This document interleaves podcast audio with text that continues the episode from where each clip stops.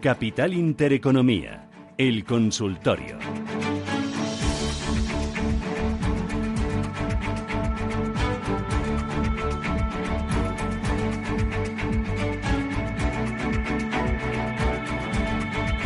915331851, 915331851, 609224716. Roberto Moro, analista de Apta Negocios, ¿cómo estás? Buenos días. Hola, buenos días. ¿Qué tal? ¿Qué tal? Bien. Bien, bien. Ahí, hoy con mucho con mucho follón. Muchos gráficos por revisar. ¿Y, qué te dicen? ¿Van para arriba, van para abajo o para dónde van?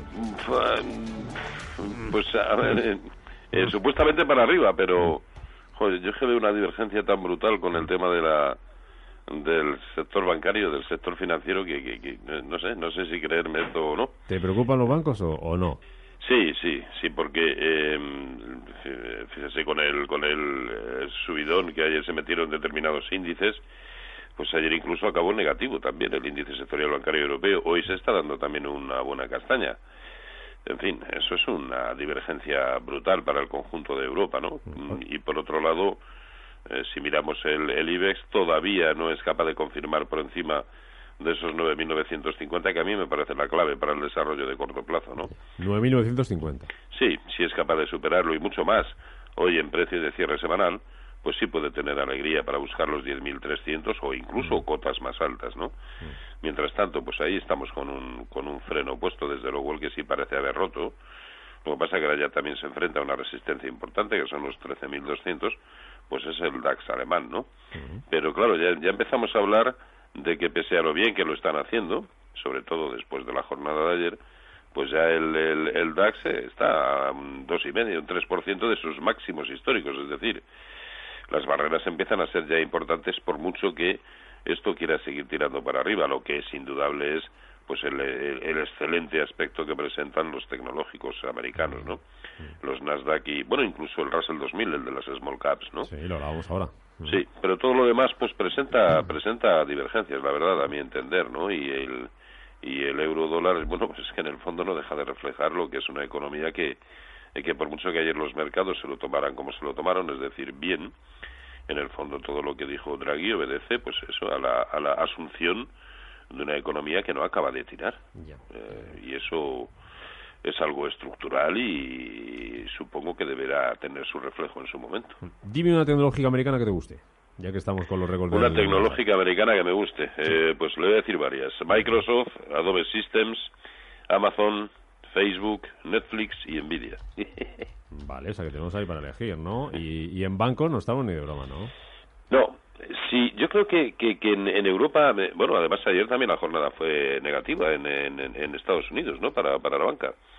Eh, yo creo que en Europa, y, lo digo por picotear, ¿eh? Simplemente por, también por los niveles en los que se encuentran, porque el resto creo que no hay ni que tocarlos, y desde luego observando un riguroso stop loss, a lo mejor podríamos hacer un intento en Intesa San Paolo y en Deutsche Bank. Ah, Deutsche Bank este último simplemente por el por los nivelazos de soporte que ha alcanzado y desde los que parece querer rebotar, ¿no? Lo demás yo creo que ni vamos ni tocarlo, ¿no? ¿no? Me has dicho, Roberto, Microsoft, Adobe, Netflix, eh, Apple, Nvidia y alguna más. Eh, a ver, eran Microsoft, Adobe, Amazon, sí. Facebook, sí. Netflix sí. y Nvidia. Ah, Apple no, vale. Vale, vale, por no ponerlo mal. No, Apple no es que tenga mal aspecto, pero, es que ahí está ahí otra vez luchando con sus máximos históricos. Tenemos otras mejores, consideras, ¿no? Yo creo, creo que sí. Enseguida vamos con los oyentes. Eh, si te parece, así que vete por ahí abriendo gráficos. Antes Antonio Banda, consejero delegado fundador de Phil Capital. ¿Qué Antonio? ¿Cómo estás? Buenos días. Hola, buenos días. Lo primero, ¿qué tal ese evento ayer en el Palace? Brutal, Nada, bien, estuvo muy bien, muchísima gente. Conseguimos que eh, se pusiese sobre la mesa la capacidad que tiene la gestión activa, tanto en renta variable como en renta fija, de obtener rentabilidad.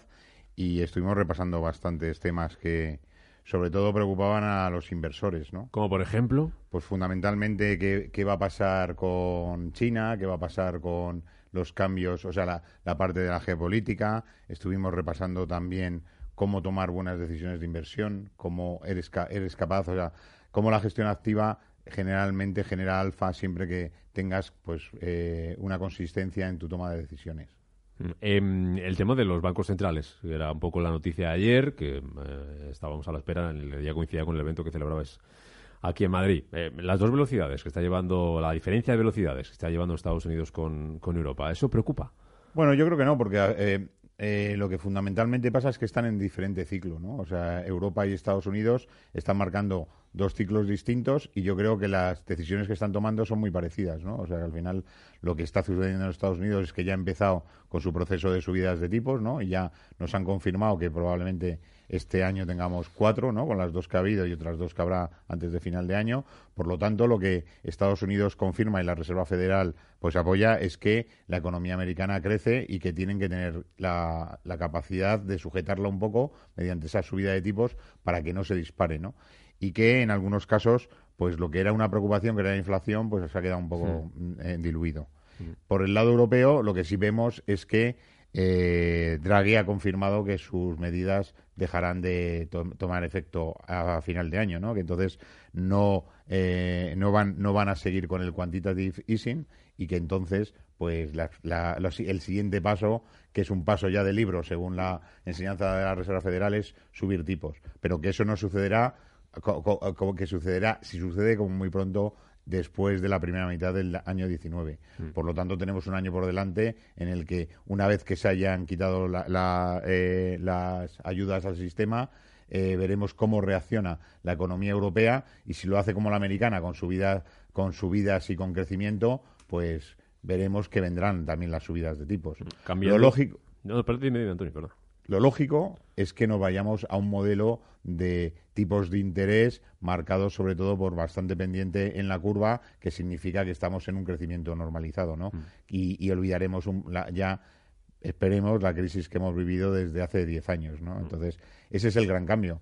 Estados Unidos saliendo, eh, Europa pues siguiendo también el ritmo, intentando salir y que si la economía acompaña, como parece que va a ser así, pues vamos a estar con más tranquilidad económica y bueno, pues seguir la, la volatilidad de los mercados que parecía que la habíamos olvidado y que fue un tema que también se tocó bastante ayer, el tema de la volatilidad, que cómo nos vamos a enfrentar a, enfrentar a unos mercados con que con esta eh, volatilidad incrementada. Digo que cambiando de tercio, pero siguiendo con las preocupaciones. Aquí en clave interna tenemos la de las pensiones y al es de Capital que muchos de los fondos de pensiones o la mayoría se venden sin realizar un perfil de riesgo al, al que lo contrata. ¿Eso qué supone? Bueno, supone sobre todo que no está bien eh, asesorado el, el partícipe del fondo, ¿no? Y claramente tiene una cosa que no corresponde a su necesidad. ¿Por qué? Porque estamos acostumbrados a que los fondos de pensiones sean unos fondos que son un producto que se vende en una época, noviembre y diciembre, y que busca exclusivamente el que te vayas a descontar en tu parte fiscal esos 8.000 euros de máximo que tienes, que es lo que te permite el, el sistema. Y eso hay que olvidarse, ¿no? Estamos hablando continuamente a diario de qué va a pasar con las pensiones, las reuniones del Pacto de Toledo, los posibles acuerdos entre los partidos políticos. Las pensiones dentro de un año no van a ser lo que tenemos ahora. Serán distintas. Sí, sí, tienen que ser distintas porque el modelo está acabado. Tenemos una necesidad de que los que se dedican a legislar trasladen a los que pagamos eh, la seguridad social que nos digan qué nos va a pasar, qué vamos a cobrar o qué podemos cobrar para así poder hacer, por otro lado, la cobertura para vivir bien. O sea, si sabemos que lo que vamos a cobrar no llega para poder disfrutar de una buena jubilación, pues tenemos que empezar a hacer nuestras dotaciones y nuestras aportaciones, ¿no? Y nosotros hemos querido participar en ese cambio, pues lanzando Phil Capital 50, que es un fondo que se diferencia del resto eh, de una manera muy clara. Recuérdanos cositas sobre Fundamentalmente es una cosa, es un fondo que cobra 50 céntimos al día por partícipe, un modelo que no existe en ningún otro fondo en España. ¿Y por qué hemos lanzado ese modelo? Porque lo que queremos es que los partícipes de los fondos de pensiones tienen que tener una clara una clara una cosa. Primero, que se tienen que perfilar, esa perfilación y lo que vas a conseguir en tu, en tu inversión para jubilación es distinta dependiendo tu capacidad de ahorro, los años que te faltan, la capacidad que tienes de o, la, o, cómo se complementa tu, tu jubilación. Eso es fundamental. Y si no haces ese análisis, pues estás comprando un producto como te compras unas zapatillas. Mm. No tiene ningún sentido. Lo vas a tener si ves los mil fondos de pensiones que existen ahora en España, son fondos prácticamente sin ningún interés, porque no tenemos ni siquiera. Se parecen mucho de nosotros, ¿no? Sí, y no, y no tienes una referencia para que el inversor se convierte en un en partícipe de pensiones, porque no hay productos que sean interesantes y se puedan hablar de ellos, ¿no? Por lo tanto, eso se ha quedado eh, sobre todo relegado a que las grandes, los grandes bancos pues coloquen el producto y ya está. Antonio, importante a la hora de invertir, eh, de estar en un fondo de, pensiones, como decías, cambiar ese concepto de que esto solamente se hace a final de año para obtener un beneficio fiscal de cara a la renta del año siguiente y hacerlo cuanto antes también, ¿no? Bueno, lo fundamental es saber cuál es tu perfil y lo fundamental también es ver qué capacidad de ahorro tienes. O sea, a tus pensiones tienes... Hace falta mucho Hace falta empezar con mucho ahorro, eh, aportando. No, no, o sea, los fondos de pensiones puedes hacer tu primera aportación desde 6 euros. Si tienes 20 años y aportas 5 euros al, mes, imagínate qué trabajo te cuesta. O sea, que te puede costar o no, pero al final tienes que tener en la cabeza pensado que a lo mejor ahorrar tienes que empezar antes de, ¿no? No cuando tengas 60 años. Y un elemento clave, en Estados Unidos los fondos de pensiones, al no existir eh, seguridad social ni, ni un sistema eh, público de pensiones, se empieza a ahorrar en el momento que empiezas a trabajar y toda la comunicación que se hace en Estados Unidos es partiendo de la base que se puede llegar a tener 600, 700 mil euros cuando te jubiles, empezando a ahorrar con 5 euros cuando empieces a trabajar. Solamente no, no porque los 5 euros se vayan a convertir en 600 mil, sino porque cambias tu mente y empiezas a pensar que es necesario ahorrar en tu, para tu jubilación. Antonio Bandafil Capital, que vaya muy bien el viernes, el fin de semana, el calorcito este que nos llega y a disfrutarlo. Y que cambiemos ya el chip ese con el calor. Muchas gracias. Adiós, Antonio, gracias. Consultorio de Bolsa con Roberto Moro. Saben que hoy viernes hasta las nueve y media de la mañana vamos a estar por aquí respondiendo a sus consultas, como por ejemplo la de Agustín de Madrid. ¿Qué tal, Agustín? Muy buenos días. Muy buenos días. Usted dirá. Sí. Eh, a ver qué opina el analista de Tupaces y de Gamesa, por favor. Venga, ¿está usted dentro? Sí, las dos, Tubacec, sí, las dos. Vale. Tubacec, sí, Gámez ha dicho, ¿no? Sí. Venga, muy bien, gracias, Agustín. A ustedes, gracias. Roberto, ¿te gustan? Bueno, eh, en Tubacex creo que hay eh, de momento poco a perder. Lleva una dinámica fea de caída, pero también es verdad que desde hace mucho tiempo, pues concretamente desde hace más de un año, abril de 2017, pues está metido con una ligera dilatación por arriba, pero bueno, metido en un tremendo lateral entre 280 y 360, ¿no? Y ahora pues parece que le ha tocado visitar más la parte de abajo, la parte de, soporte, y a no ser que suceda algo extraño en los mercados, pues esa zona de 280 puede que sirva de nuevo para rebotar, ¿no? Eh, sería mucho mejor, por supuesto, que no tocara esa zona y que rompiera cuanto antes por encima de 310, en cuyo caso pues sí podría ir de nuevo al techo, ¿no? Pero sabiendo que los movimientos eh, en principio no deberían ser demasiado significativos, ni para bien ni para mal. Aquí corremos el riesgo de, de aburrirnos. También es verdad que el aburrimiento queda muy matizado dependiendo de nuestro nivel de compra, lógicamente, ¿no? Pero, en fin, muy, muy, muy, muy aburrido, ¿no?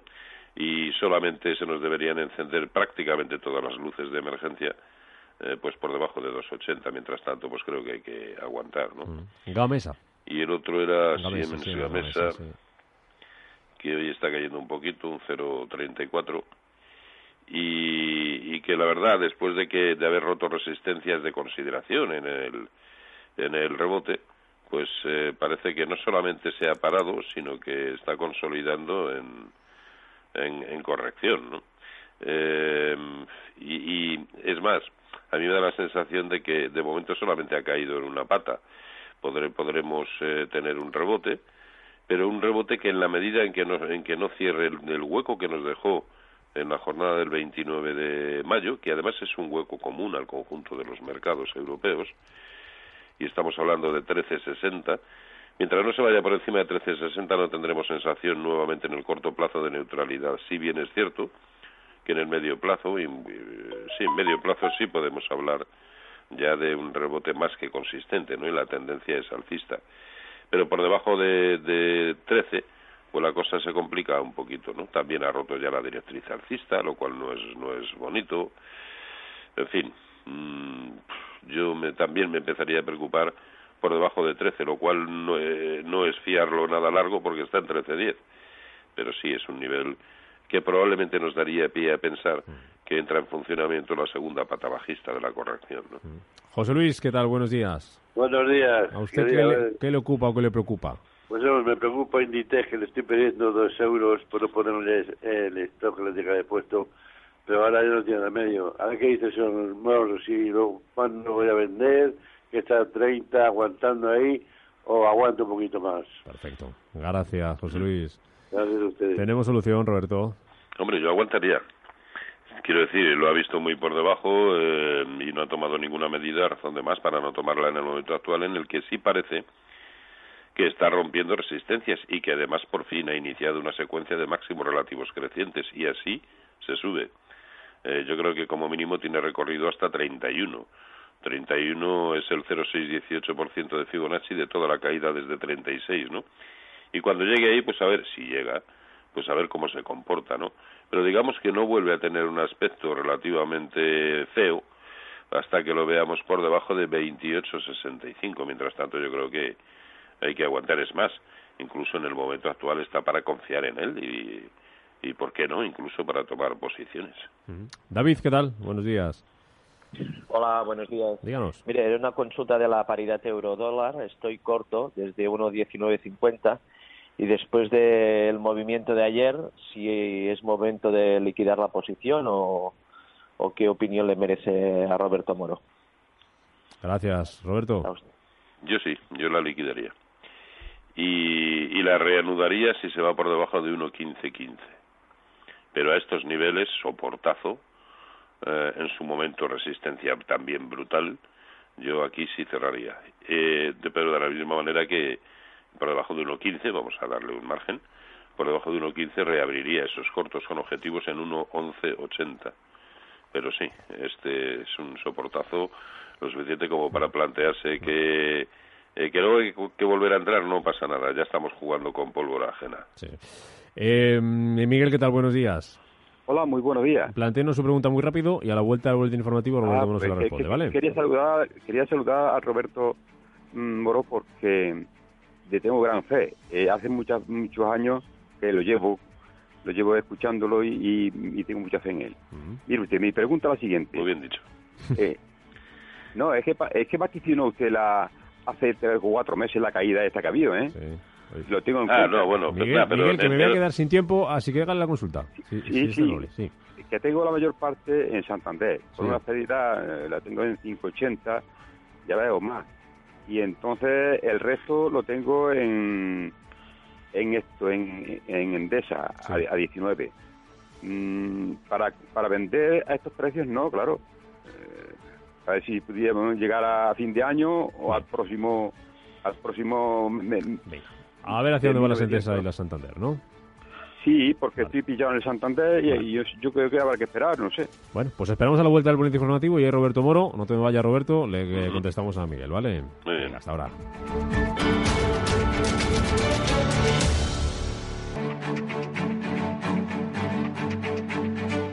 Capital Intereconomía, el consultorio.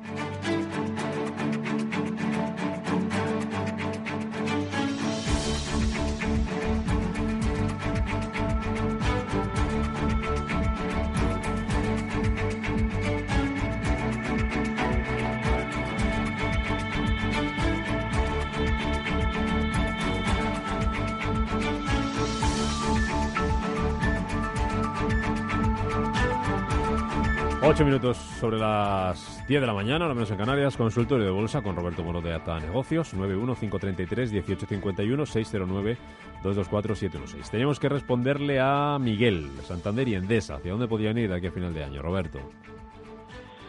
Bueno, de aquí a final de año, pues, pues no, no lo sé, lógicamente, ¿no? Em, pero yo en Santander, si perdiera los 4.50, me preocuparía y mucho, ¿no? Ya es para estar preocupado. Eh, no solamente por el aspecto particular, em, que es de haber roto soportes de mucha consistencia, sino por lo que comentábamos al principio, ¿no? El aspecto que presenta el propio índice sectorial bancario europeo, ¿no? Que es eh, hoy por hoy muy bajista. Entonces, eh, si se va por debajo de 4.50, eh, yo, yo, yo vendería. Si no pasa nada después por si nos equivocamos al vender, si, si creemos que, eh, que se ha dado la vuelta y que tira, pues nada, no pasa nada por volver a comprar, ¿no? Pero probablemente evitaremos eh, pérdidas muy superiores. Eh, ahora mismo tiene objetivos exclusivamente en términos de Fibonacci, puesto que ya ha perdido el primero. Eh, la, siguiente zona es 4.40 y la siguiente 4.05 y no me extrañaría que se dirigiera hacia esos niveles. ¿Cuál, eh, cuál es el nivel a partir del cual empezamos a pensar al menos en una cierta neutralidad? Lo que comentábamos antes, el, el origen del hueco del 29 de mayo, que insisto es común a la gran mayoría de los índices eh, europeos y por lo tanto a los blue chips eh, que los componen. Y esa es la zona de 4,90. Mientras tanto, pues sigue siendo hoy por hoy bajista. Y en cuanto a el otro era Endesa, ¿se parece? Bueno, pues aquí la situación es distinta, ¿no? A mí me parece un título que después de haber corregido, primero, eh, en los máximos en 2020, pues a, hace un mes aproximadamente, ya se había ido por encima del 0,618 de, la, de toda la caída. Luego, su único objetivo, en principio, son los máximos históricos en 21,40. La corrección que ha tenido desde entonces, o la que tuvo, lo ha llevado a visitar solo el primero de los niveles de Fibonacci, en 18,70, y desde ahí está recuperando. Algo que solamente corrige en su primera razón de proporcionalidad de Fibonacci, lo que hace es añadir fortaleza a la tendencia previa, que en este caso era la alcista, era de recuperación, ¿no? Luego, yo en principio soy bastante optimista para Endesa, como para pensar que puede ir a buscar en primera instancia los 20-20 y, ¿por qué no?, sus máximos en 21.40. Nivel a vigilar, 18.70. Roberto, tengo llamadas y mucho WhatsApp, así que vamos a ir cortito. Pues y, al pie, ha empezado el Mundial. Eh, ahora enseguida saludo a Antonio, pero antes hay WhatsApp y nos dice el oyente, tengo títulos de Repsol, me gustaría que me informaran cuándo reparte dividendos y si es buen momento para vender dividendo, por lo que estoy viendo, el día 29 de junio es el eh, termina el plazo para solicitar la retribución en efectivo y el 10 de julio se realiza el pago eh, en efectivo a los que han optado por vender los derechos de la asignación gratuita a, a Repsol. Esas son las fechas. ¿Y los títulos los vendemos? A ver, la pregunta concreta es si es buen momento para vender, a mi entender sí. Eh, pero ya en su momento fallé estrepitosamente, ¿no? En la zona de 16, ¿no? pero está en sus máximos históricos todavía sin poderlos superar eh, y, nadie nos va a poder acusar de hacer las cosas mal vendiendo en máximos históricos. Eh, o puede hacer otra cosa, vender la mitad y supeditar la permanencia para el otro 50% a la zona, fíjese que lo emplazo cortito, la zona de 16,80. Vale. Antonio, ¿qué tal? Buenos días. Hola, buenos días. Mire, eh, quería a ver que me informara el señor Moro por, por los índices americanos, por el Nasdaq, ¿qué acciones hay que pudieran tener algún significado de poder entrar. Mm, le va a dar un abanico, porque ya no lo dijo al principio, así que lo recordamos si le parece. Gracias, Antonio. Gracias. Venga, repetimos. Sí, pues en el momento actual a mí me gusta mucho... A ver, hay, Apple no es que no me guste, pero está ahí luchando con sus máximos históricos. Pero todas no las podemos comprar, ¿no? ¿Perdón? Que todas no las podemos comprar, habrá que elegir no, las, no, evidentemente. claro. Eh, y mucho menos, eh, pues a lo mejor Apple, que, que solamente el nominal ya asusta un poco, ¿no? Ya está para atrás. Sí, sí. 190 dólares, me parece optaría por Amazon, que, que, es como también un como el rayo que no cesa, Facebook, Netflix y Nvidia. Y si se le queda algo cortito, podríamos también incidir en Microsoft y Adobe Systems. vale. Mira, Florencia de WhatsApp eh, dice que gustaría consultar al señor Moro por soporte y resistencia para Siemens y Audax y que le diéramos algún valor que te guste para corto plazo. Y hay otro oyente que sí, que dice que si podríamos, podríamos decirle si podría entrar ahora en Audax Renovables. Así que Audax Renovables y, el Siemens, que, ya lo hablamos antes. ¿El Siemens es Siemens pues, Gamesa eh, pues eh, eh, si interpretamos que va por el sector de renovables diríamos que sí, pero en el WhatsApp solamente pone Siemens. pues, pues venga, digamos Siemens. Con Siemens Gamesa, que ya hemos comentado anteriormente.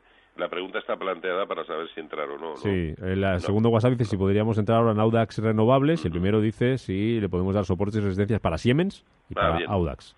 Bien, el primer soporte para Siemens es 12, 12.85, muy cerquita. Y luego, por la forma que tuvo de subir, lo, tiene soportes muy escalonados. El siguiente hay que buscarlo en 12.50 eh, y el siguiente quizá algo más consistente en, en 12 Resistencia es la primera relativamente importante en 13.55 y por supuesto los máximos de hace ya años, vamos, no de años, porque hace un mes y pico, pero que no se veía en años, que es la zona de 14.45. Eh, Audax, vamos a ver. Audax. A ver si gusta. Sí, que hoy está cayendo relativamente fuerte. Eh, bueno, tampoco es de extrañar que aquí se lo esté pensando, ¿no? Eh, los, los niveles que está tocando, sobre todo en precios de cierre, eh, son máximos históricos. Luego es normal que aquí... Eh, ah, no, no, perdón, no, no, no son máximos históricos, los tiene en los entornos de 10, sí, 9,90, 10. O sea que para nada, en absoluto. Eh, bueno, es normal que aquí se lo esté pensando un poquito. Son los máximos después de hace, eh, o son niveles que no se veían desde el año concretamente 2008, ¿no? Eh, si es capaz de superar la zona de 3.15, eh, vamos a ponerle un filtro, vamos a ponerle 3.20, eh, porque en precios de cierre ya lo super, ya ha superado, perdón, en, en niveles intradiarios ya ha superado ampliamente esos niveles, pero no en precios de cierre. Por lo tanto, precios de cierre por encima de 3.20, sí, a mí me daría a entender que es un título en el que perfectamente podemos tomar posiciones, ¿no? Mientras tanto, reprimiría esas ganas de, de entrar. Y nos preguntaba algo No, también, ah, ah, algún título, ¿no? Sí, algún título para entrar. En el momento actual y Sí. dada- dado el perfil de las preguntas, me imagino que en el mercado español. Sí. Yo ahora mismo, que me merezcan algo de confianza, eh, Amadeus ya desde hace mucho tiempo, Inditex, Redivivo, este no desde hace tanto tiempo, IAG también muy recientemente, y Red Eléctrica. Del Para- resto, para del resto me olvidaría. Vale, perfecto. Eh, Alberto, buenos días. Hola, buenos días. No he podido escuchar hoy todo el programa. No sé si ya han hablado de Santander. Un poquito. Sí. Bueno, pues eh, que quería soportes y resistencias sería em, aconseja vender en la resistencia que, que em, considere el señor Moro. Gracias. Gracias. Bueno, en, en- en resistencias, dada la evolución que lleva, eh, tampoco podemos cercenar la posibilidad de que no solamente Santander gire eh, al alza, cosa que hoy por hoy parece lejos de producirse, pero que al tiempo pues lo pueda hacer también todo el índice sectorial bancario europeo. Esa resistencia es 4,90. Si se acerca ahí, vamos a ver cómo evoluciona. Si se acerca y no puede, sí, yo creo que, que perfectamente. O eh, si pierde la zona de 4.50. Cualquiera de las dos opciones me parece válida para deshacer posiciones en un título que hoy por hoy está bajista. María, ¿qué tal? ¿Cómo está? Buenos días. Buenos días. Muy buenos días. ¿Qué le quiere preguntar Roberto Moro? Mire, quisiera preguntarle si me puede indicar alguna empresa española que esté comenzando, pero que tenga cierta consistencia, eh, eh, que trabaje en robótica. Una en España y otra en Europa. Vale, invertir en robótica. Interesante, gracias, María. Hasta luego. Roberto. Pues una mala pregunta para un lego en la materia, Ay, como, como ay. soy. Bueno. Eh, casi mejor que lo consulte a, a un analista fundamental. No, no, no. no antes no de, sé, antes de decirle cualquier cosa. Bueno, pues le citamos para la semana que viene que, que nos llame otro día se lo, y se lo intentamos eh, responder. Eh, una cosita rápido por WhatsApp antes de mirar la semana que viene. Eh, nos preguntan por Solaria y por Excentis, soportes y resistencias. ¿Te parece, te lo piensas, vas buscando gráficos, me dices algo de Excentis. Solaria en dos minutos y voy mirando la semana que viene con Delfina Pérez, responsable de estrategia de mercado y marketing de Santander Asset Management España. Delfina, ¿qué tal? Muy buenos días. Hola, buenos días. Después del atracón de bancos centrales que nos hemos pegado esta semana, ¿nos queda algo para la que viene?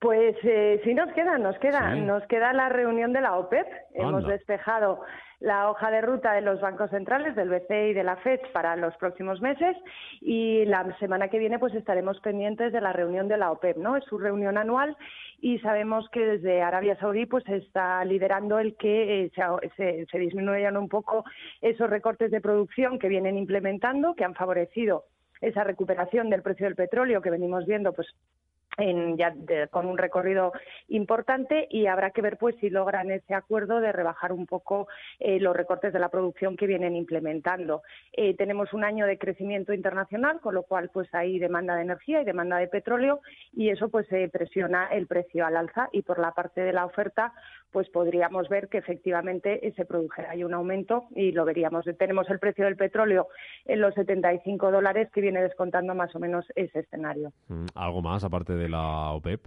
Eh, tendremos en la zona euro pues eh, datos de confianza, ¿no? Eh, datos de confianza, estos indicadores adelantados que son tan relevantes, los TMIs, que nos miden cómo va el sector empresarial, fundamentalmente de la zona euro, tanto por manufacturas como por servicios, que venían retrocediendo, que venían pues en línea con lo que nos dijo ayer el Banco Central Europeo, ¿no? Que la zona euro va a crecer más en lo que es su velocidad media de crucero, esos crecimientos de 0,4, 0,5 intertrimestral, que son buenos crecimientos, y estaremos atentos pues a que esos indicadores adelantados nos den la señal de que efectivamente el crecimiento se va a mover por ahí y que en el conjunto del año pues estaríamos en ese 2,1% que nos dijo el BCE. Y también veremos pues la confianza de los consumidores, ¿no? El consumo privado en la zona euro, como, como están viendo la situación estos consumidores en, en el mes de junio. O sea que nada que temer en cuanto a datos, a pesar de que hoy el Bundesbank ha, re- ha revisado a la baja, por ejemplo, la, la previsión de crecimiento para la economía alemana. No, No sé si hay alguna Claro. duda que puede venir por ahí. Bueno, lo que hemos visto ha sido que en el primer trimestre las exportaciones pues no avanzaron como venían haciéndolo en trimestres anteriores y eso ha afectado al PIB de Alemania y ha afectado al PIB del conjunto de la zona euro, pero la verdad es que los datos que manejamos de cómo está evolucionando tanto el comercio internacional como el crecimiento de los socios comerciales de la zona euro, pues lo que apuntan es que ahí veamos una recuperación, pero simplemente por estadística, al haber sido el primer trimestre más flojo de lo previsto, pues lógicamente los números para el conjunto del año pues hay que revisarlos ligeramente a la baja. Pues aquí lo contaremos. Delfina Pérez, responsable de Estrategia de Mercado y Marketing de Santander Asset Management en España. Gracias, buen fin de semana.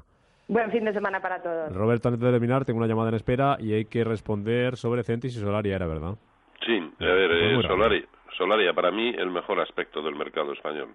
Y hablo exclusivamente de, de aspecto técnico, no de los fundamentales de la compañía, eh, del mercado español y probablemente uno de los mejores a nivel mundial, simplemente porque acaba de romper unas resistencias brutales y su siguiente resistencia, incluso horizontal, eh, no la no la tiene hasta 8.50 aproximadamente. Y estamos en 6.04 para mí para mí tremendo el aspecto que presenta. Aquí el problema es establecer un stop loss adecuado así que cada cual que eh, que consulte bien su pulmón financiero no pero en principio un aspecto limpio limpio muy alcista. Eh, Centis, muy rápido. y Centis Centis eh, eh, a ver que hoy está cayendo. Bueno parece que en recuperación pero sin hacer grandes cosas no no no le veo eh, muchas posibilidades estratégicas en el momento actual. Parece más bien de recuperación eh, pero ya ha llegado también a algún nivel de Fibonacci en fin. Eh, yo es uno de los que no tomaría posiciones en el momento actual pero no porque sea malo no tenga mal aspecto sino un aspecto raro de estos que dices, no, no, no sé qué hacer, si tira para arriba o para abajo. Juan, terminamos con usted. ¿Qué tal? Buenos días. Buenos días. Quería preguntar al señor Moro eh, sobre el IBEX eh, a corto, de aquí al verano y a largo, eh, de aquí a final de año, soportes y resistencias. Y luego a Bengoa, a Bengoa que parece que, que ha rebotado. Vale. Gracias. Gracias a usted. De aquí al verano es la semana que viene, Roberto. ¿eh? Si nos ponemos así quisquillosillos, ya 22 verano ya. Sí, sí. ¿Qué le Bueno, de, aquí, al de, aquí, de aquí al verano es que son perfectamente válidos los niveles que comentábamos antes, ¿no? Tiene que confirmar bien por encima de 10.000, 9.950, en cuyo caso puede tener recorrido hasta 10.300 y 10.660. Y para mí el soporte fundamental ahora de corto plazo es el huecazo que nos dejó en 9.750. Bueno, lo que antes sucede de ambas cosas nos va a dar una pista importante de lo que puede suceder en el corto plazo. De aquí a final de año y con el y con el y con el escenario que yo manejo, pues ya sabe todo el mundo que yo soy muy bajista de, de medio y largo plazo, con lo cual, pues con eso está dicho todo. Roberto Moro, Alta Negocios, www.robertomoro.com. Que pase usted un buen fin de semana. ¿Contento con lo de Griezmann? Eh, pues sí, la verdad que sí. Sí, sí. si Además, vi, vi- vi el, vi el programita este, que Oh. me ha parecido un, un reality tremendo. Está bien. Anda, que si lo hace alguno de la acera de enfrente... Pues sí, lo estaría criticando. Seguro que sí. ¿Y qué? Pues claro que sí. Claro que sí. Roberto Moro, gracias. Hasta la semana que viene. Hasta luego.